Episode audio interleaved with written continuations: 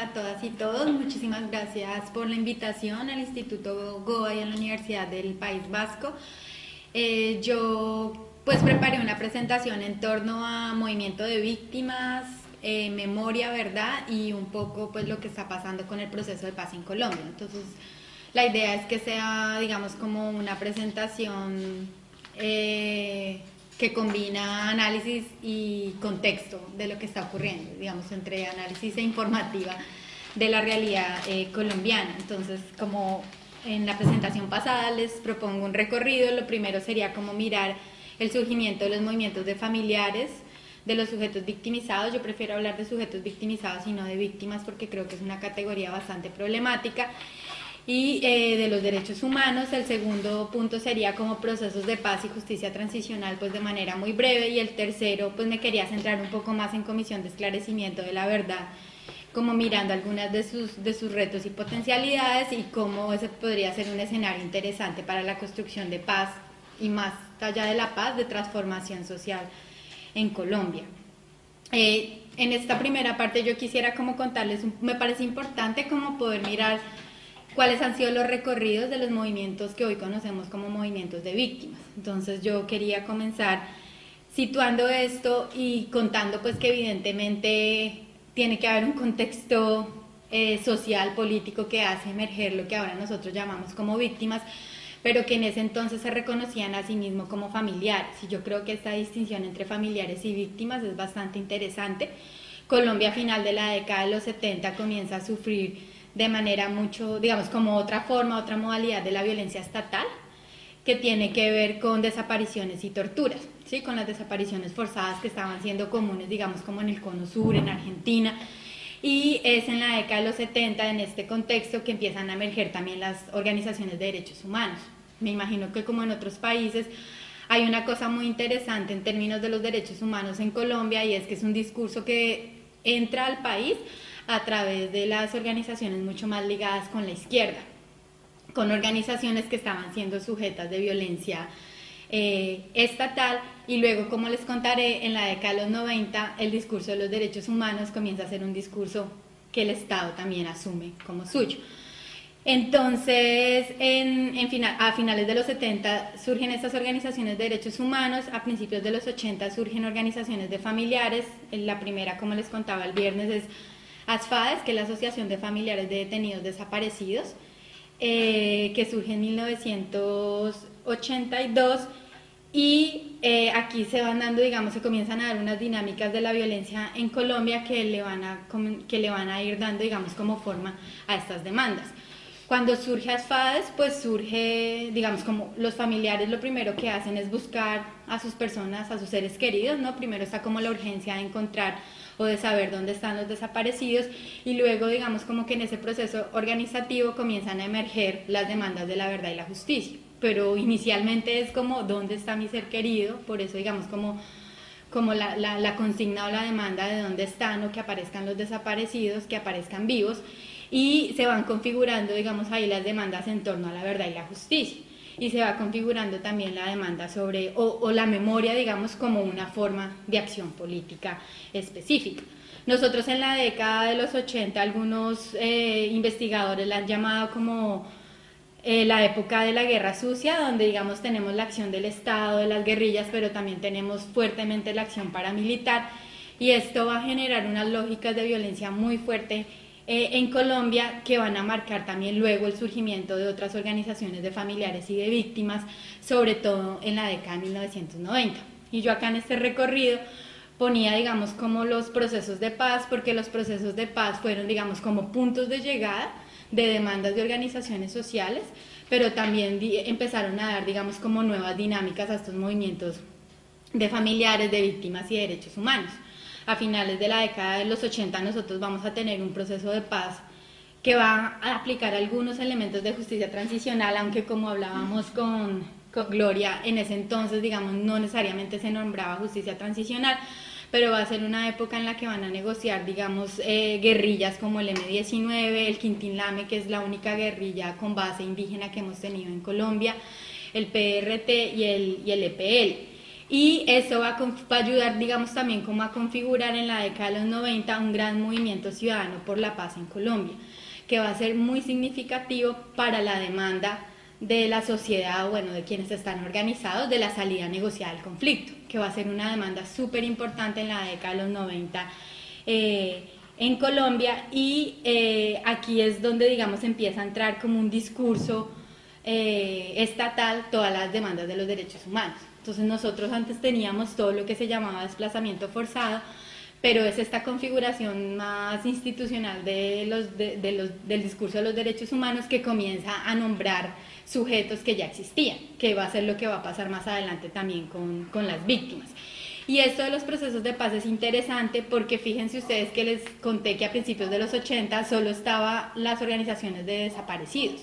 A partir de la década de los 90 comienzan a aparecer organizaciones, eh, no necesariamente organizaciones, fundaciones, como tipos organizativos de, de, víctimas que sufren la violencia guerrillera. ¿sí? Hasta ahora digamos como que la organización ha sido en torno a víctimas de la violencia estatal, pero los procesos de paz de alguna manera van digamos como abriendo espacio para que estos otros sujetos se configuren. Y eso es importante porque quienes han sufrido la violencia estatal han tenido una historia, no todos, pero muchos o la gran mayoría han tenido una historia de estar organizados políticamente. ¿sí? Ha sido una violencia que se ha ejercido contra la izquierda, contra los movimientos sociales, aunque también se ha ejercido con comunidades territoriales como indígenas y afrodescendientes. Y allí también hay procesos, digamos, como de, de, resistencia social. ¿no? Entonces, en las demandas de, estos sujetos victimizados o de estos familiares no está solo buscar a su ser querido y no está solo verdad y justicia, sino que también se enarbola, digamos, como un tipo de transformación social.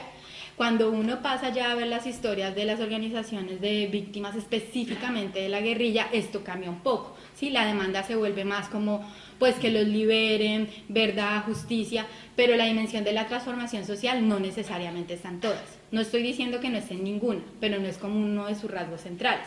Entonces, por ejemplo, en 1991 se funda eh, la Fundación País Libre, que es una fundación que, en la que participa eh, un familiar, bueno, quien fue vicepresidente de Santos, eh, vicepresidente de, de, de Álvaro Uribe, si no estoy mal, en su segundo periodo, que es de apellido Santos, es de la familia Santos. Ustedes saben que nuestro presidente actual es Santos, que sufrió la violencia, fue secuestrado.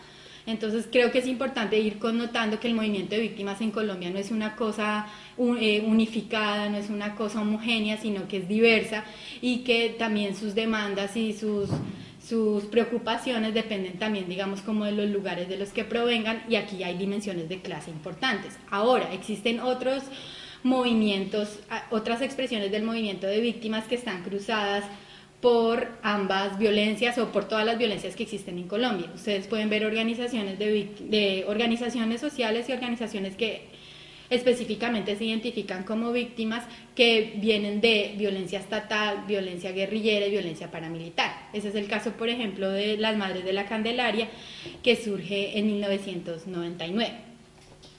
Luego vamos a tener otro, digamos, otra coyuntura bien importante que va a ser el proceso de paz entre el gobierno colombiano y las FARC. Eh, ya no recuerdo si es 2002 que se cierra el proceso, pero que surge en 1998 y esto también va a estar cruzada por otra configuración de actores.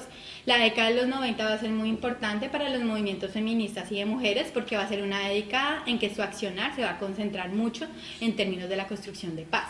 Entonces, por ejemplo, surge la Ruta Pacífica de las Mujeres, que estoy segurísima que ustedes eh, la conocen, y a final de, de ese siglo, con la configuración del proceso de paz, surgen otros actores que quieren interpelar o que quieren tener una acción decidida frente a los procesos de paz, y eso va a ocurrir, por ejemplo, con la iniciativa Mujeres Colombianas por la Paz, que va a ser la organización desde la cual yo entro a ser parte del movimiento de mujeres. Este va a ser un proceso en el que también se van a ir consolidando otros procesos organizativos que van a ser fundamentales para los últimos años que ha vivido Colombia. Y también porque, se me olvidó ponerlo acá,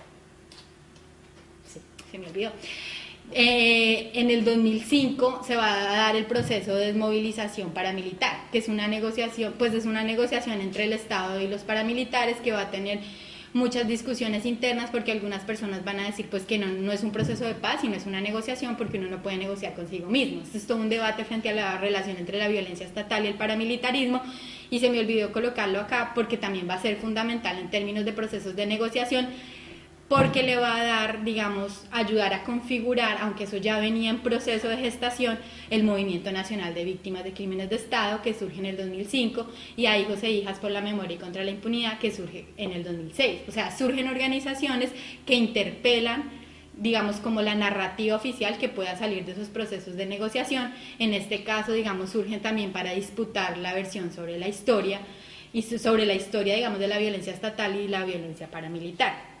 Luego, como ustedes saben, va a venir el proceso de paz entre gobierno nacional, entre gobierno Santos y las FARC que inicia en el 2012 y es interesante de nuevo ver cómo aquí van a surgir otras asociaciones de víctimas, en este caso ya más específicas de las FARC.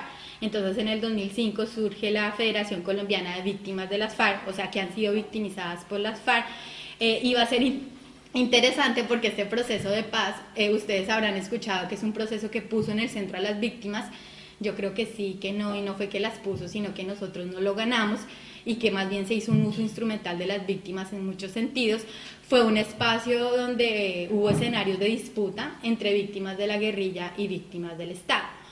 ¿Por qué? Porque las víctimas del Estado, si bien están organizadas desde la década de los 80, han sido de las víctimas más eh, invisibilizadas en la historia de Colombia. ¿sí? Esas son víctimas que parece que no contaran para la ciudadanía, que no han tenido la visibilidad pública que tienen las víctimas de las FARC.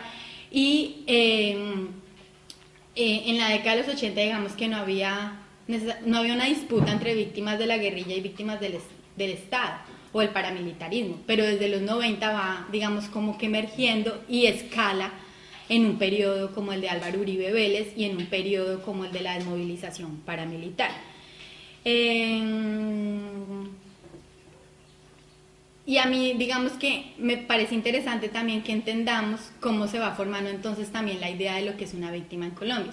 En la década de los 80 se habla de familiares y en la década de los 90 también por esa circulación del discurso de derechos humanos que viene tanto de ONGs, de izquierda como de Estado, se comienza a hablar ya mucho más de, de víctimas, ¿sí? la categoría víctima así como la categoría desplazada.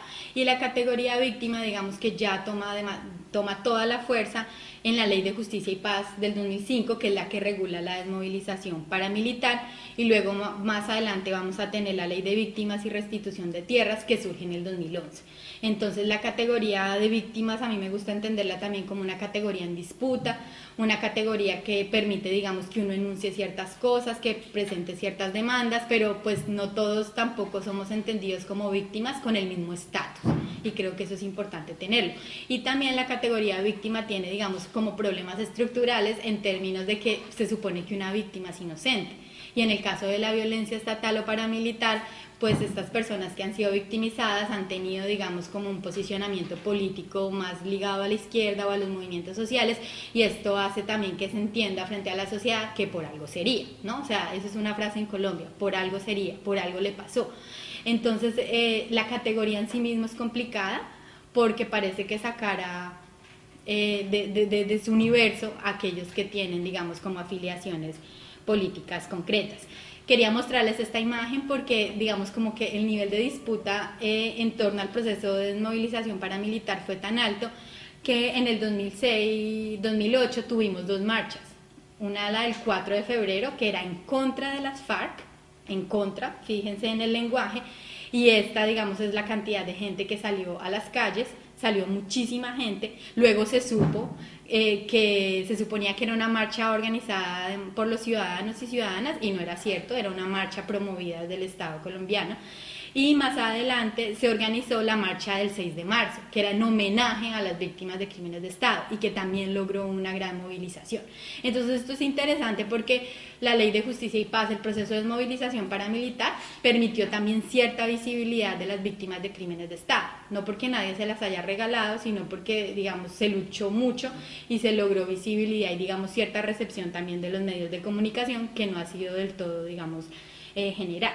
Entonces las demandas de las víctimas dependen de dónde vengan, hay demandas concretas que tienen que ver con que aparezcan los desaparecidos, con que se liberan a las personas secuestradas, otras pues que tienen que ver más en términos de género, eh, como la violencia, como la violencia sexual, pero digamos que todas se juntan en, en, esto de queremos verdad, queremos justicia y como les decía antes, hay un énfasis en ciertas organizaciones más en términos de transformación social y son las que están más ligadas con las organizaciones de izquierda, no porque los familiares sean de izquierda, sino porque los familiares terminan reencontrándose con las historias de sus seres queridos, en las cuales habían proyectos de transformación social. ¿sí? Eh, eh, no siempre ocurre así, pero en muchos de, los casos, y es una particularidad, por ejemplo, el movimiento de víctimas de crímenes de Estado y de hijos e hijas por la memoria y contra la impunidad.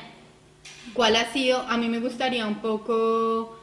Eh, plantear las especificidades de, de, la memoria en este contexto. O sea, yo creo que en términos generales en América Latina la memoria ha jugado un papel central en los procesos de resistencia y reconstrucción cultural, o sea, no solo de los movimientos de víctimas, sino en términos generales de los indígenas y los afrodescendientes. La memoria ha sido central, ha sido un mecanismo, un camino de reafirmación de la existencia también para mujeres y sujetos históricamente discriminados. O sea, yo creo que ahí hay una potencia muy grande de la memoria, al mismo tiempo ha sido una reivindicación central de los movimientos sociales, no solo de los de víctimas, sino en generales, pues no sé, el movimiento obrero apela a sus ejercicios de memoria, eh, así como las víctimas lo, lo, plantean eh, como un medio y como un fin. Y en el caso de las organizaciones de víctimas, la memoria es un medio a través del cual el pasado doloroso es permanentemente recordado porque se necesita visibilizar algo que la violencia estatal o la violencia paramilitar, digamos, como que quiere borrar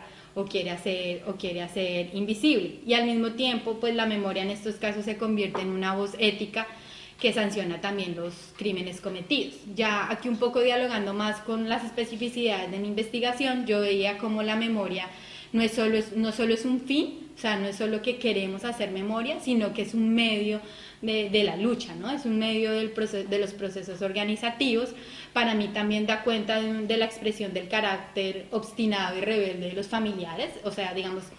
Eh, luchar contra la violencia estatal es bastante difícil, o sea, una cosa es luchar contra la violencia, digamos, contra denunciar la violencia de la guerrilla, porque pues hay un gran número de la sociedad colombiana que la rechaza. Pero luchar contra la violencia de Estado, yo ya cada vez hago más el símil, es como luchar contra la violencia sexual que pueda cometer un papá al interior de, una, de, un, de un núcleo familiar, ¿no? O sea, se supone que pues es el que cuida, es el que organiza la sociedad, entonces luchar contra eso es muy difícil, incluso es como luchar contra un gigante, ¿no? O sea, es luchar contra quien tiene, quien, quien, quien aplica la justicia, quien tiene el monopolio de la fuerza, entonces me parece que es importante em, relevar el carácter, digamos, como obstinado y rebelde que tienen los familiares también es respuesta al silencio y al olvido frente a esta violencia y para mí se constituye, digamos, como en un grito de humanidad, de ética y de cuidado frente a los seres queridos, una materialización de las luchas de esos sujetos victimizados y, eh, digamos, parte de lo que yo observaba y que creo que en alguna medida dejé ver en la charla del viernes es que el ejercicio de, de, memoria también nace del propio evento de violencia. ¿Sí? y constituye al sujeto. Y a mí, para, para mí eso es bien importante en términos de entender cómo los hechos de violencia y la memoria eh, van constituyendo la identidad del sujeto, que en algún punto para mí se vuelve también, digamos, como una, una identidad, una subjetividad un poco a veces difícil de llevar, eh, pero que también tiene sus potencias en términos de la relacionalidad con, con, los, con los muertos. Les contaba el sábado que en inglés, eh, remember eh, se puede entender como reorganizar las partes rotas. Y creo que los ejercicios de memoria en Colombia y, sobre todo en historias de violencia, desaparición forzada, eh, no, no, sé qué tanto conocen de la violencia paramilitar, pero la violencia paramilitar incluye desmembramiento, desarticulación. Creo que el ejercicio de memoria también es una forma de reorganizar, digamos, como de juntar las partes de, un cuerpo individual, pero de un cuerpo colectivo que se ha ido eh, fracturando. Eh, también, no me voy a detener en todo esto, pero creo también que la memoria se constituye en una forma específica de justicia. ¿sí? Eh, Colombia tiene unos grandes niveles de impunidad, pero en los casos de justicia eh, estatal, en la paramilitar también, pero en la estatal los niveles de impunidad son altísimos. Entonces la memoria se ha convertido en una forma de, que la gente diga, esto me ocurrió, eh, estos son los posibles responsables, mi familiar hacía esto, mi familiar estaba afiliado a tales organizaciones sociales o comunitarias y, y en ese relato la gente está ejerciendo una propia forma de justicia, que no es la justicia de la venganza que se ha ejercido igual en Colombia cuando uno es, pues, por algunas personas que han sido victimizadas y me parece bien, bien importante porque puede ser una alternativa en un posible escenario de paz con impunidad. O sea, la memoria siempre va a estar ahí como ese recurso que uno tiene para hacerle justicia a sus seres queridos y a su propia historia. Em, bueno, no me voy a detener en eso. La, la, segunda parte de la que yo quería hablar es un poco, pues, algunas características del proceso de paz y de justicia transicional. Eh, yo creo que ustedes están familiarizados con la agenda de negociación. Solo quiero, digamos, como rescatar, pues, como los puntos. Yo me voy a centrar en el punto de víctimas. La, el primer punto de la agenda de negociación es sobre política de desarrollo agrario integral, que fue, digamos, y, y, aquí es interesante porque, pues porque las FARC se organizan porque hay una desigual eh, redistribución de la riqueza y de la tierra en Colombia, entonces lo agrario era fundamental para las FARC, pero el gobierno también desde el principio dijo no vamos a desarrollar el modelo económico ni el modelo de desarrollo, ¿no? Entonces eh, yo leo un poco, pues la agenda es muy liberal, ¿sí? La agenda de negociación, lo pactado es muy liberal y creo que eso es importante tenerlo en cuenta si uno piensa, digamos, qué posibilidades tiene la materialización de la agenda en términos de agendas de transformación social y eh, después del no, eh, una delegación de, del Movimiento por la Paz estuvimos en La Habana y las FARC muy conscientes de eso, o sea, que estaban pactando una agenda liberal. Pero yo creo que esto es importante tenerlo en cuenta si uno piensa en transformación social, que es como me gusta a mí entender la paz, porque creo que la paz está muy vaciada de contenido, ¿no? O sea, tenemos una paz que no se sabe qué es, y entonces es la paz light, la paz liberal, eh, y hay que llenarla de muchísimo más, más contenido. El segundo punto es sobre participación política que buscaba, digamos, unas reformas democráticas para, porque la guerra no solo fue por mala distribución de riqueza o por inequidad eh, o por concentración, sino que también fue por exclusión política. Entonces el punto 2 se supone que abre el camino a unas reformas para que la exclusión política no siga siendo una de las causantes de la guerra. El tercero es fin del conflicto, el cuarto es solución al problema de las drogas ilícitas, el quinto es víctimas y el sexto es implementación, verificación y refrendación. En términos del punto número 5, que es el de víctimas, eh, se pactó la creación de un sistema integral de verdad, justicia, reparación y no repetición, que crea una comisión de esclarecimiento de la verdad, crea la jurisdicción especial para la paz, que es la que se va a ocupar del derecho a la justicia, crea una unidad para la búsqueda de personas desaparecidas y crea ciertas medidas de reparación. Como ustedes podrán ver, no hay nada de repetición y esa es una de las debilidades en general del acuerdo. O sea, se supone que todo el acuerdo en general tiene que garantizar la no repetición, pero cuando uno lo lee uno siente, digamos, como un vacío de, bueno, ¿qué medidas específicas, digamos, como muy concretas van a, van a garantizar que esto no se va, que esto no se va a repetir? Nosotros aplicamos justicia transicional, pues un poco desde finales de la década de los 80, pero eh, ya propiamente lo que se conoce como justicia transicional se aplicó en el proceso de movilización paramilitar, se crea la ley de justicia y paz y se crean, digamos, como mecanismos, burocracias de la justicia transicional, como la Comisión Nacional de Reparación y Reconciliación, que tenía un grupo de memoria histórica que luego va a terminar en el Centro Nacional de Memoria Histórica. Es decir, que la ley de justicia y paz ya tenía un componente de comisión de la verdad, digamos, como, como entre comillas. Eh, y esto es importante porque ahora que nos enfrentamos a la creación de la Comisión de Esclarecimiento de la Verdad, hay que decir que Colombia ha tenido muchas experiencias de reconstrucción del pasado, tipo Comisión de la Verdad, pero esta es como la esa gran comisión de la verdad soñada en los procesos de justicia transicional es la que vamos a tener ahora. Pero nosotros hemos tenido, no recuerdo ahora el número, pero nosotros hemos tenido muchas experiencias de reconstrucción de memoria como en esa lógica. Y de nuevo, justicia transicional se aplica en el proceso de paz con las eh, con las FAREP y es, digamos, como el modelo de justicia que se va a aplicar con, con el ELN. Yo me paro desde una lectura crítica de la justicia transicional desde, digamos, una mirada de la descolonialidad y de los estudios críticos de la transición y un poco lo que yo veía en mi tesis doctoral y lo que siento y lo que percibo es que la justicia transicional un poco lo que hace o mucho es tomar las demandas y propuestas de los sujetos victimizados y estoy pensando, digamos, en esos sujetos de la década de los 80 de los que les estoy hablando, y los domestica, ¿no? Yo siento que lo domestica un poco, lo traduce al lenguaje de los derechos humanos, lo hace ley, lo hace norma, pero yo creo que en ese proceso hace que se pierda mucha de la potencia de transformación social que tienen esas demandas. Por eso insistía cuando les hablaba de las organizaciones de víctimas de la década de los 80, que allí no solo está la demanda por la verdad y la justicia, sino que también hay un deseo de transformación de la sociedad. O sea, uno, digamos, ve, la, la estructura del movimiento de víctimas de crímenes de Estado o de otras organizaciones como hijos e hijas, y no solo de estas, digamos, de las que yo hago parte más directamente, sino de otras, hay un anhelo de transformación social. O sea, ustedes, digamos, escuchan también a indígenas del Cauca, afrodescendientes a hablar de verdad y justicia, pero detrás de esa verdad y justicia hay una agenda mucho más profunda de transformación social.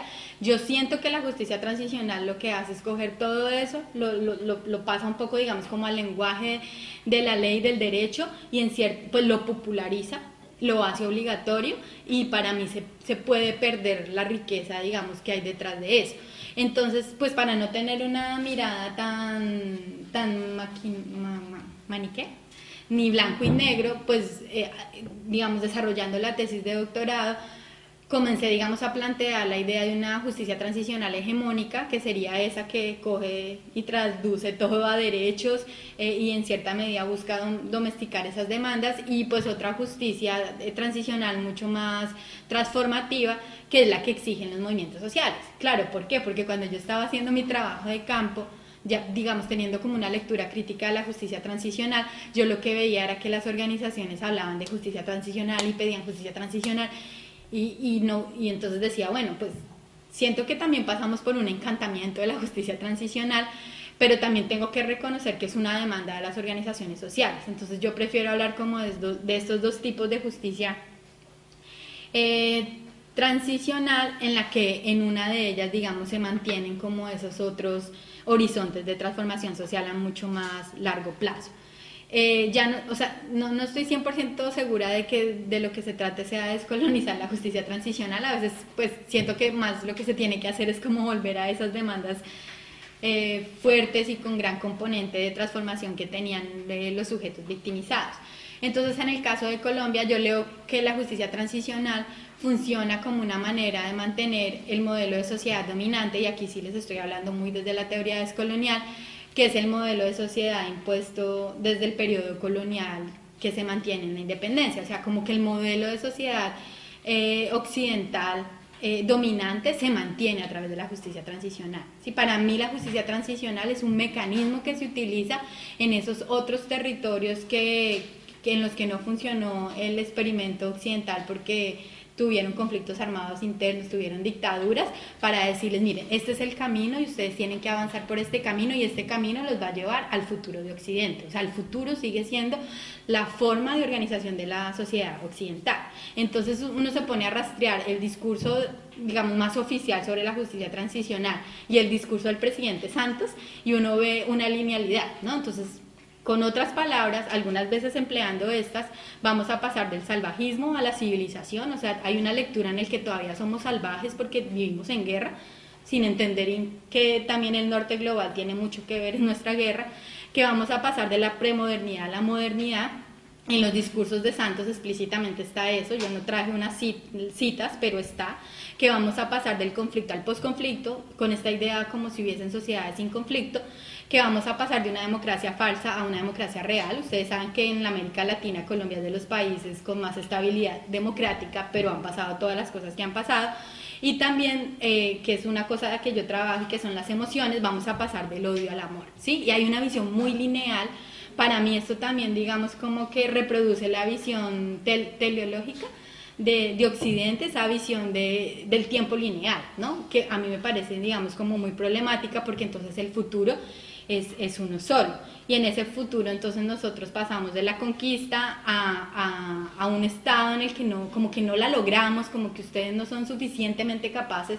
Y, ahora no recuerdo exactamente la cita, pero hay una cita en la que se dice como que como que nosotros estábamos en, momentos imperfectos, ¿sí? O sea, como que no la logramos y entonces el futuro sigue siendo Occidente. Y en ese futuro a mí algo que me parece muy complicado es que se reafirma el Estado-Nación eh, dominante como forma de organización social, se ratifica la democracia liberal como la forma ideal de organizar, digamos, la, política, se reafirma el capitalismo como forma de, de organizar la economía eh, y esto me parece, digamos, complicado y se ha visto en distintos contextos porque además de reafirmarse el capitalismo, se reafirma lo que esté de moda, ¿no? Entonces en Chile se reafirmó el neoliberal, se, se construyó el neoliberalismo. En Guatemala el nuestro activismo y nosotros estamos en una fase en la que nuestro proceso de paz eh, podrá ser la puerta también para la aplicación del modelo de desarrollo nuestro activista, ¿sí? Entonces, em, eh, Creo que es interesante mirar esto también para entenderlo en términos de disputa. ¿Sí? Yo entiendo este momento como un momento en el que se debe disputar el sentido de la transición y ahí pongo el horizonte más amplio. O sea, disputar el sentido de la transición es disputar el tipo de sociedad que queremos. ¿sí? y a mí me parece que eso es fundamental entenderlo ahora en el país, porque además si ustedes, si uno hace un rastreo, yo hice etnografía durante el proceso de paz, pues uno puede ver al Estado colombiano con cierto modelo de desarrollo, a las guerrillas con otro y a los movimientos sociales dependiendo de cuáles con otros. O sea, eso era súper interesante porque es que en Colombia hay un montón de visiones de desarrollo, de economía, eh, de cómo organizar la sociedad y yo creo que el momento actual es rico en ese sentido pero vamos a ver qué ocurre de aquí, de aquí en adelante. Eh, yo creo que justicia transicional también pone mucho el énfasis en conflicto armado interno. Yo creo que el conflicto armado interno es una categoría muy riesgosa para entender una situación como Colombia porque la violencia estatal, por ejemplo, quedaría por fuera del conflicto armado interno. O sea, mucha de la violencia estatal ha ocurrido fuera de la confrontación Estado-guerrilla. Sí, ha ocurrido en que allí en esta movilización desaparecieron a tal persona y se la llevaron. La categoría se queda corta y se puede quedar corta en términos de los mecanismos de comisión de la verdad y jurisdicción especial eh, para la paz. Y otra cosa que me parece problemática en ese sentido de la justicia transicional es que pareciera que el Estado va a pasar aquí en, va a tener un proceso como un ritual de paso, ¿sí? O sea, como que eh, antes del 2012 que empezó el proceso de paz, o bueno, 2016 que se firmó definitivamente, el Estado había cometido esos crímenes. Va a pasar por esta fase chiquita en la que se va a limpiar. ¿Sí? Y creo que, creo que eso se puede lograr si no hay, digamos, como un acercamiento muy crítico en Comisión de la Verdad o en Jurisdicción Especial por la Paz, se puede limpiar, ¿sí? Y limpiándose, entonces vamos a seguir ratificando que el Estado-Nación es la forma de organizarse y que el Estado cometió algunos errores, pero fueron manzanas podridas, cuando lo que hay de fondo es que el Estado colombiano ha hecho un uso ilegítimo del monopolio legítimo de la fuerza. Y yo creo que eso no es una cosa exclusiva de, Colombia, ¿no? O sea, creo que hay que cuestionar el Estado-Nación y cómo ha sido organizado. Y eso es lo que creo que en estos escenarios de justicia transicional no se logra, digamos, como ver. Ya, digamos, quiero entrar más como a lo de Comisión de Esclarecimiento de la Verdad.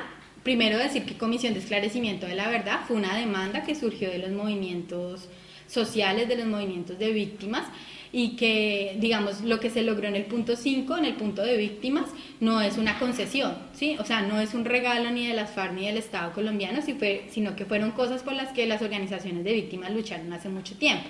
Pero al mismo tiempo es una obligación que tiene el Estado colombiano de cumplir con la gobernabilidad global de la justicia transicional. O sea, hay algo supranacional que nos, que nos dice que es que, hay que tenemos que hacer ciertas cosas. Entonces a mí me gusta entender el punto 5 y me gusta entender la Comisión de la Verdad entre esas dos dimensiones.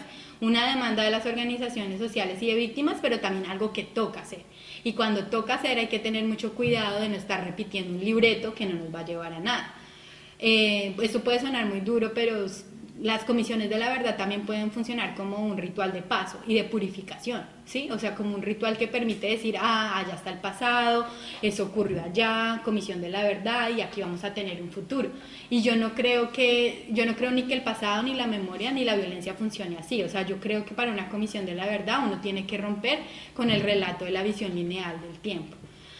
Em, la comisión de la verdad va a ser un órgano independiente e imparcial va a ser temporal, solo va a durar tres años, están seis meses, ahorita están en seis meses de preparación, es de carácter extrajudicial, no va a condenar a nadie.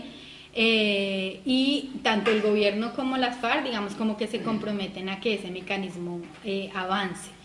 Se supone que las voces de las víctimas van a ser, digamos, como centrales y creo que de todos los mecanismos del, del, del sistema integral, creo que la Comisión de la Verdad es la que más las víctimas sienten como una posibilidad de materialización de sus derechos. O sea, como en Colombia hemos estado tan cruzados por la impunidad, creo que las víctimas no tienen tanta confianza en la justicia y pues como aquí se está aplicando otro, otras otra noción de justicia, creo que eso también las pone así y creo que Comisión de la Verdad lo que sienten como yo ahí me podría, digamos, como sentir como, como sí, como que mis demandas y mis necesidades se, se cumplen.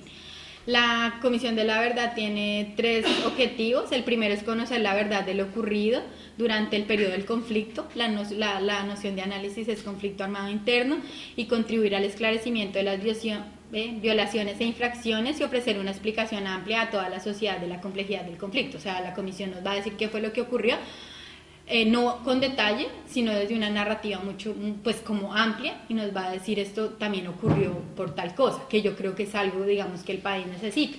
Y es importante porque va a ser un relato oficial, ¿no? Eh, y igual, en otras partes hay relatos oficiales y son controversiales, pero digamos tiene un peso porque es un relato oficial.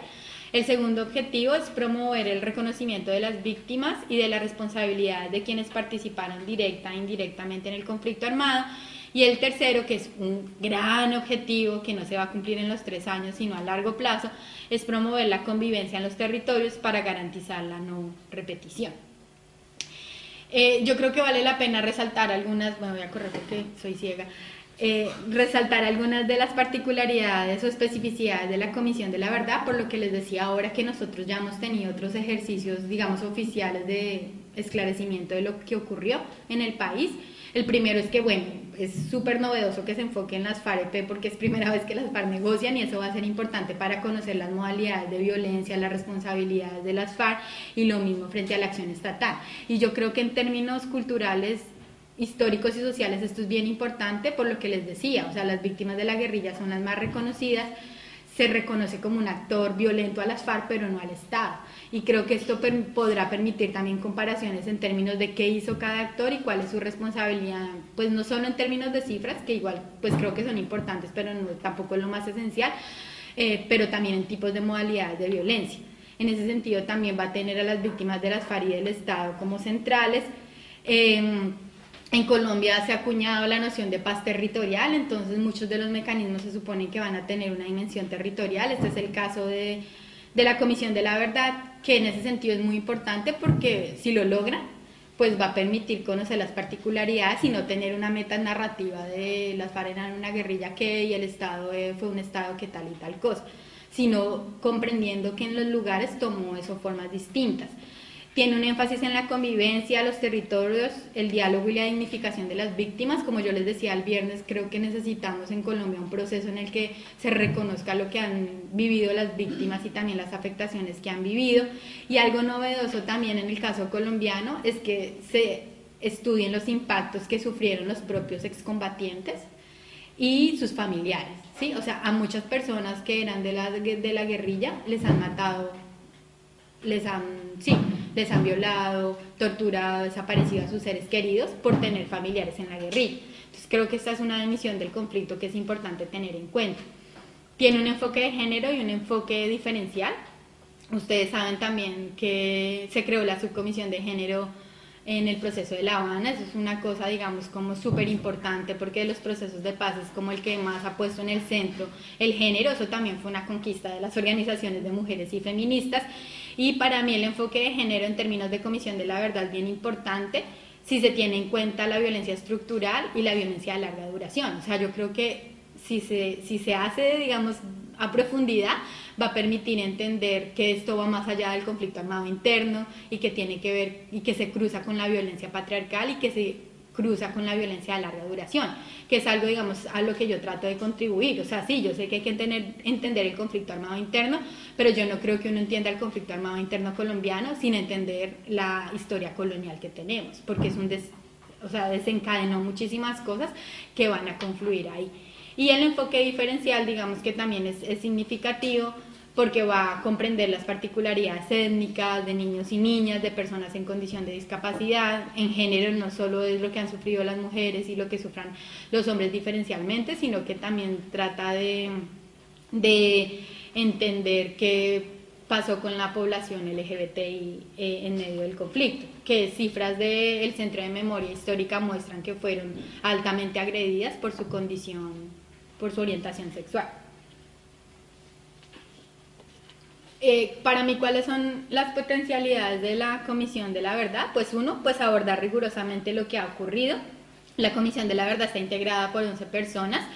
Eh, mm, hay desde médicos hasta personas que han estado vinculados o cercanos a los movimientos de mujeres y feministas, periodistas, sociólogos que han rastreado el conflicto en Colombia. Eh, está precedida por el padre Francisco de Ruques, jesuita y eh, hay una hay un hay, pues también la conforma alguien que hizo parte de las fuerzas eh, militares que digamos, eso también genera cierta controversia en términos de que pues fue un actor directo de, de la guerra la segunda potencialidad es que para mí puede invitar a un diálogo nacional sobre lo que ocurrió en Colombia y un poco lo que yo he propuesto es que se entienda o, que se ponga en marcha un gran diálogo nacional por la verdad. O sea, tres años de comisión de la verdad no van a ser suficientes. Entonces yo lo que propongo es que se entienda la comisión de la verdad como un proceso como algo que, que, a medida que va andando también va contando qué es lo que va encontrando, pero también que va mucho más allá de los tres años y que además recoge los acumulados previos que traen las organizaciones sociales. No lo dije, pero pues en los ejercicios de memoria las organizaciones sociales han hecho sus propios eh, informes y sus reconstrucciones de lo que ha ocurrido y ese va a ser uno de los, grandes de los grandes insumos que tiene la Comisión de la Verdad. El tercero es que para mí puede contribuir a poner en marcha procesos de transmutación del dolor nacional y colectivo, reconocer el dolor que se ha sufrido, los efectos en la vida cotidiana y en la micro y macropolítica, un poco lo que decía el viernes también de nosotros, parte de nuestra política se ha movido, por ejemplo, a través del odio, del miedo, entonces creo que eso va a ser muy significativo. Y el otro, la otra potencialidad que tiene para mí es habilitar, profundizar un proceso de transformación social, ¿sí? Yo soy muy crítica de lo que en Colombia se ha llamado el boom de la memoria. O sea, en torno a la ley de justicia y paz y el proceso de movilización paramilitar se dio un boom de la memoria. O sea, todo el mundo habla de memoria. ¿Sí? Tenemos universidades, centros, organizaciones que hablan de memoria y nosotros como hijos e hijas decidimos en un momento hacer una pausa y decir, pero ¿de qué se está hablando? ¿Qué es memoria? ¿Para qué sirve? Y un poco yo les hablo desde ahí, ¿no? O sea, para mí la memoria es importante en términos de que potencialice la transformación social y en ese sentido creo que puede hacerlo a través de, dos maneras. Uno, construyendo una, una, sociedad, un modo de pensar en el que se radique la violencia como forma de dirimir los conflictos en torno a diferencias. Eh, y por otro, eh, contribuyendo a construir un tipo de democracia radical, o sea, digamos, ¿cómo, cómo logramos que la Comisión de la Verdad y la Memoria sea un medio para ir avanzando en esto. No quiero decir que ese sea su fin, sino cómo puede ir contribuyendo, digamos, algunos aspectos a estas dos dimensiones. Eh, tiene algunos retos que cumplir. El primer reto es cumplir su mandato en un contexto de disputa por la verdad y la memoria. Tuvimos elecciones presidenciales hace dos días. Eh, el escenario es un poco el esperado, pero no se sabe qué va a pasar en la segunda ronda y va a ser muy distinto construir que la Comisión de la Verdad desarrolle su trabajo en medio del periodo, en, bajo un gobierno de Duque Uribe a un periodo de Petro Izquierda.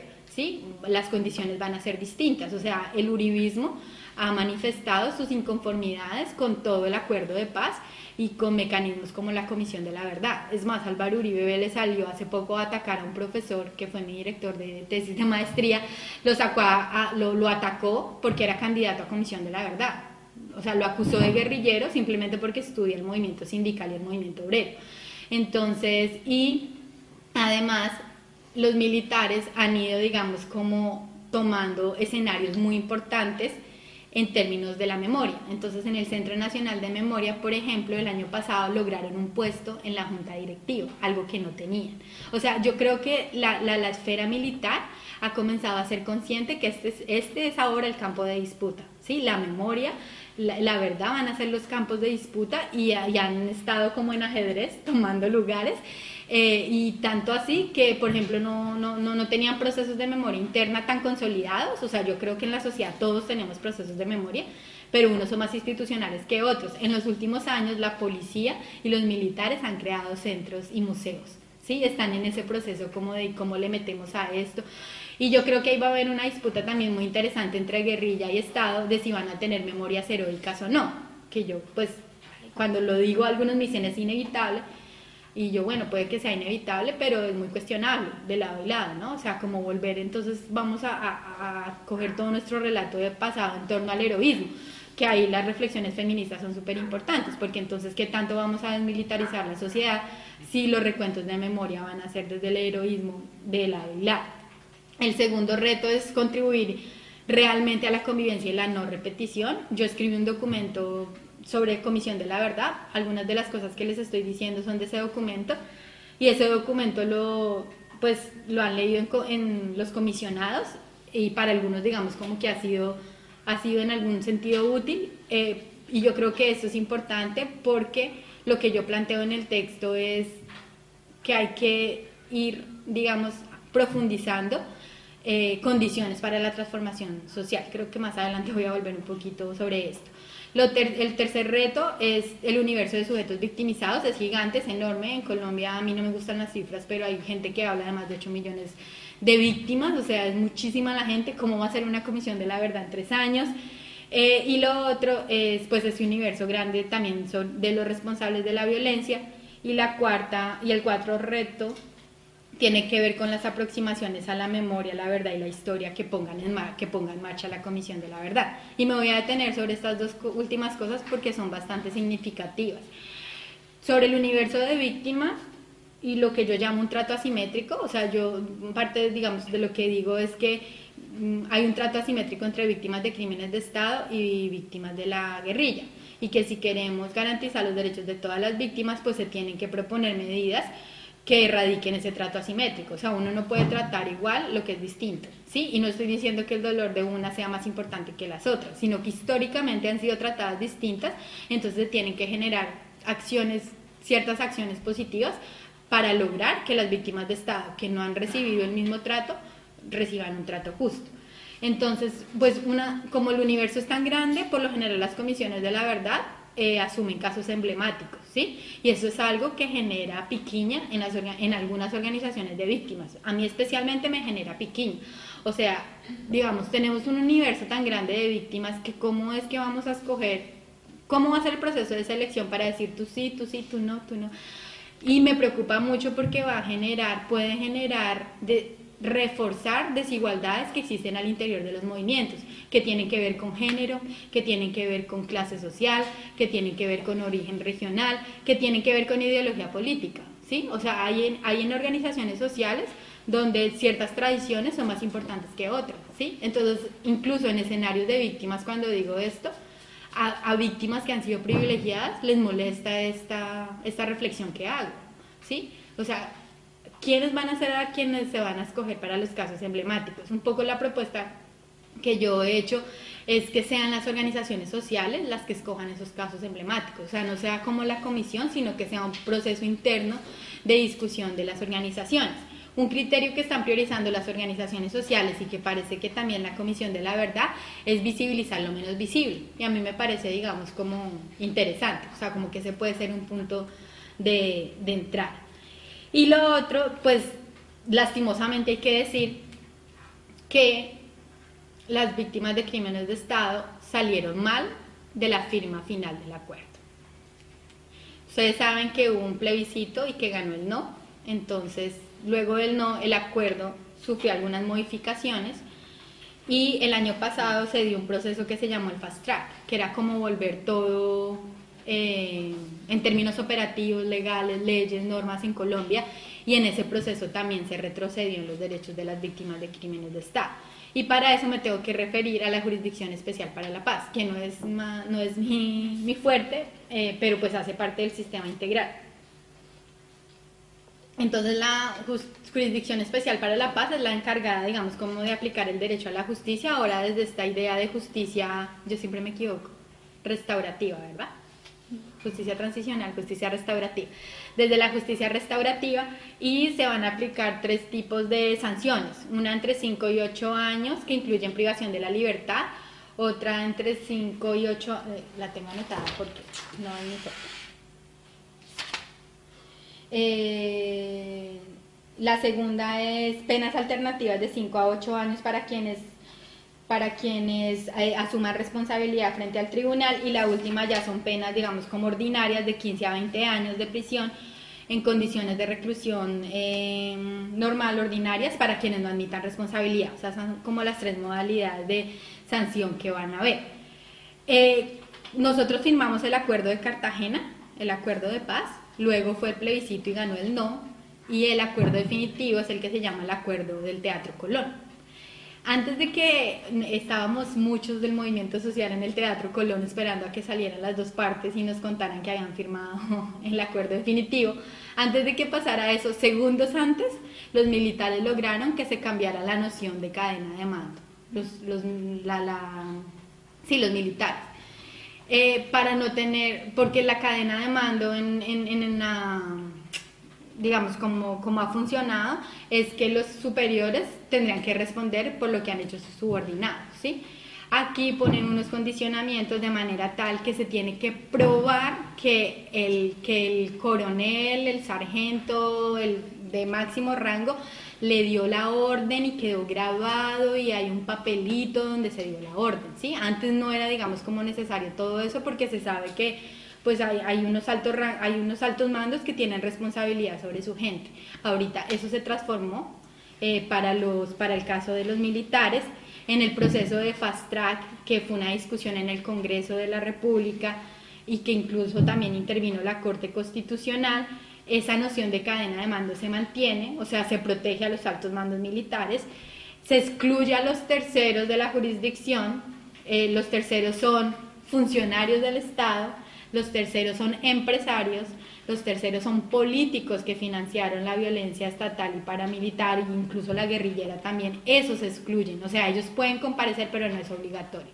Eso deja a las víctimas de crímenes de Estado en un nivel de retroceso terrible. O sea, muchos de nuestros casos, por ejemplo, tienen que ver con, con los seguimientos y las chuzadas del DAS, del departamento, pues lo que es la CIA en Colombia, que fue a través de la cual se asesinaron, desaparecieron eh, personas. Todos esos quedan por fuera, ¿sí? Eh, quedan todos aquellos que financiaron la violencia, las empresas, los políticos. Eh, y otra cosa que se logró a través del fast track, pero no, no, no, no se ha concretado, es que los magistrados que fueron elegidos para ser parte de la Jurisdicción Especial para la Paz, que fueran afines que, hubiesen tenido una carrera en organizaciones de derechos humanos debían ser excluidos. Y eso también dejaba sin peso a las víctimas de crímenes de Estado, porque ¿quién ha llevado a nuestros casos? Organizaciones de derechos humanos. Eso, eso quedó así, pero no se ha hecho real, ¿sí? Toca esperar, digamos, como que, que ocurre. Eh, y entonces las inequidades tienen que ver con estas cosas que les cuento que pasó en Acuerdo Colón, que pasó en el Fast Track, pero también con cosas que están pasando ya en la en la organización de la, de la JEP que tienen que ver, por ejemplo, con que la Fiscalía ha entregado investigaciones de macrocriminalidad guerrillera a, la JEP, pero no sobre criminalidad de Estado. O sea, la Fiscalía ha ido y le ha dicho a la JEP, tome, aquí tenemos estos casos de violencia guerrillera, pero no ha hecho lo propio con la violencia estatal. Eh, tenemos el problema de que si ya no hay, si ya no se puede utilizar lo de cadena de mando, pues los altos mandos militares están protegidos. ¿Quién va a ir a hablar? O sea, ¿qué soldado va a ir a decir como no, si es que él me dio la orden? O sea, si no existe un papel, si no existe una grabación, y eso hace entonces que eh, incluso esta cosa del sistema integral, que, que, la JEP y la Comisión de la Verdad se comuniquen, no sea tan cierto. Y ahora, ahora hablo un poquito más de eso. Em, hay una cosa interesante y es que en la JEP ya se han postulado 7.392 personas y solo el 24.6% son agentes del Estado, ¿sí? Solo el 24%. Y lo peor de todo es que de esos, 1.824 son militares y policías procesados y condenados en un alto porcentaje por ejecuciones extrajudiciales o falsos positivos. Es decir, parece que están entrando a la JEP no porque quieran decir verdad, sino porque quieren rebajar penas. Estas son personas que ya tienen penas asignadas y quienes están entrando es para rebajar penas. ¿Sí? No para esclarecer la verdad de los crímenes de Estado y no para que haya justicia eh, para esas víctimas frente, digamos, a este escenario pues tan complejo de inequidad frente a las víctimas de crímenes de Estado y a las posibilidades de la Comisión de la Verdad, un poco lo que hemos trabajado desde hijos e hijas es eh, plantearnos la memoria como, como un verbo, ¿no? como, como, como, una, como un camino de transformación social eh, en términos de que impacte la realidad. O sea, distintos autores si hay, si hay un momento histórico, bueno, yo no, sé si voy a decir una brutalidad, pero si hay un momento histórico donde más se ha recordado es nuestra época moderna. ¿sí? Eh, si algo nosotros recordamos es el holocausto, pero pues a ver, recordar y recordar el holocausto no nos sirve para que las cosas cambien.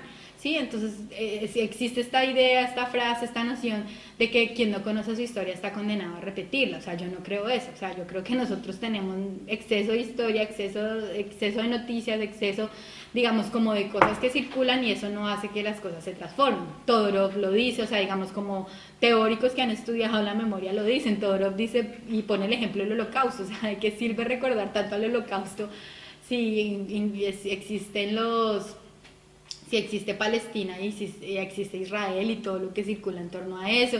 Y mientras se denunciaba el, el, holocausto nazi, Fanon denuncia que nadie pone un grito contra lo que está pasando en África. O sea, no, conocer la, la, historia no nos garantiza nada, ¿no? Entonces, para nosotros lo importante es pensar la memoria como, como, como un medio, ¿no? También como una forma pedagógica, como una forma de avanzar hacia la transformación social y colectivamente hemos planteado las ideas de memoria para la transformación social, que implica memoria de los procesos sociales, Hijos lo plantea más como memoria de las luchas sociales, pensando en las luchas de nuestros padres. Yo, yo lo amplío en el sentido de pensar que pues hay que hacer memoria de procesos sociales históricos que ocurrieron en Colombia, una memoria crítica, digamos, un acercamiento crítico a ese pasado, en el caso nuestro incluso también a la historia de nuestros padres y madres. O sea, no creo que se trate ahora de hacer memorias heroicas de nadie, eh, claro, uno frente a la historia tiene que saber desde dónde está hablando, pero no se trata de idealizar, digamos, como, como luchas, una memoria de larga duración en lo que les en el sentido de que nosotros creemos que no se puede entender el conflicto armado interno sin entender la historia colonial. Y para mí ha sido muy útil esto en términos de comprender la violencia de Estado. O sea, para mí la violencia de Estado es estructural a la conformación del Estado-Nación colombiano, ¿no? Como ocurre también en otros contextos.